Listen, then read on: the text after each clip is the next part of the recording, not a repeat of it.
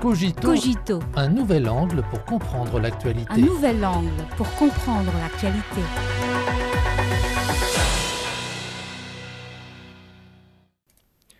Bienvenue à Cogito. En tant que deuxième économie mondiale, les orientations de la politique économique de la Chine ont fait l'objet d'une grande attention de la part du monde entier. Tenue les 11 et 12 novembre dernier, la conférence centrale sur le travail économique a fourni des lignes directrices claires pour le travail économique de l'année prochaine, ce qui a également permis au monde extérieur de voir les efforts inlassables de la Chine pour promouvoir la reprise de l'économie mondiale par son propre développement. Le repos et l'amélioration sont les mots-clés de l'économie chinoise cette année. Au cours des trois premiers trimestres, l'économie chinoise a progressé de 5,2% en glissement annuel, un taux de croissance qui distance les principales économies mondiales et les principaux objectifs du développement économique et social prévus pour l'ensemble de l'année devraient être atteints.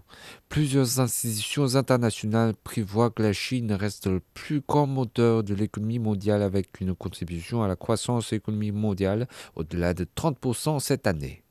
En 2024, dans la perspective d'une reprise morose de l'économie mondiale, le monde a besoin de plus de force pour neutraliser l'incertitude.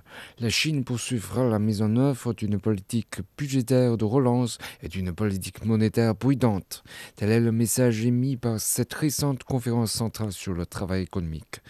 Les observateurs y voient une stabilité et une continuité qui sont rares dans le monde. Ces assises ont également mis l'accent sur la stabilité en soulignant la nécessité de mettre en œuvre davantage de politiques propices à la stabilisation des anticipations de la croissance et de l'emploi. C'est également la certitude des développements privilégiés par les investisseurs étrangers. L'édition de 2023 de l'indice mondial de l'innovation de l'Organisation mondiale de la propriété intellectuelle montre que la Chine possède 24 des 100 premiers pôles scientifiques et technologiques du monde, se hissant pour la première fois au premier rang mondial.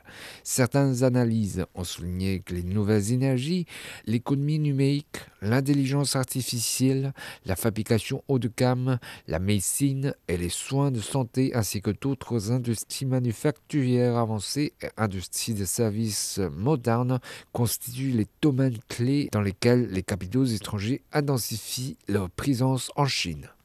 Parmi les neuf tâches principales du travail économique de la Chine l'année prochaine, la première consiste à diriger la construction d'un système industriel moderne avec l'innovation scientifique et technologique.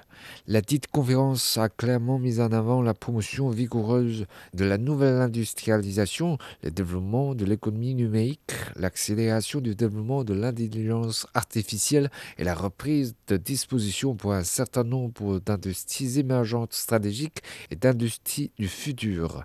Il est prévisible que la transformation et la mise à niveau technologique des industries traditionnelles et le développement des industries de haute technologie créeront plus d'espace pour les investissements étrangers en Chine.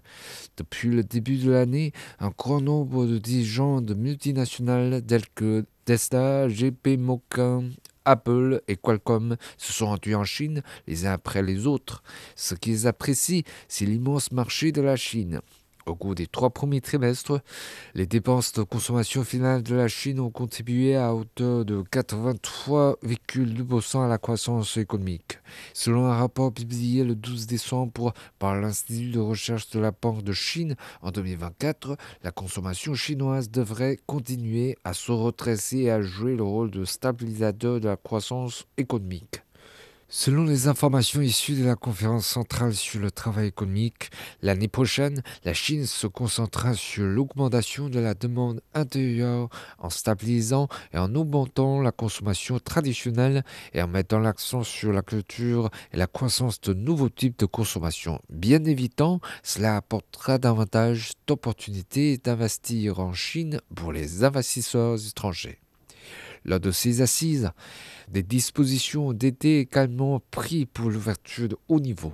De l'assouplissement de l'accès au marché dans les télécommunications, la médecine et d'autres industries de services à l'articulation avec les normes économiques et commerciales internationales, en passant par la mise en œuvre des huit actions visant à soutenir la coopération de qualité dans le cadre de l'initiative La ceinture et la route, une série de mesures d'ouverture de haut niveau reflète la détermination de la Chine à promouvoir la construction d'une économie mondiale ouverte.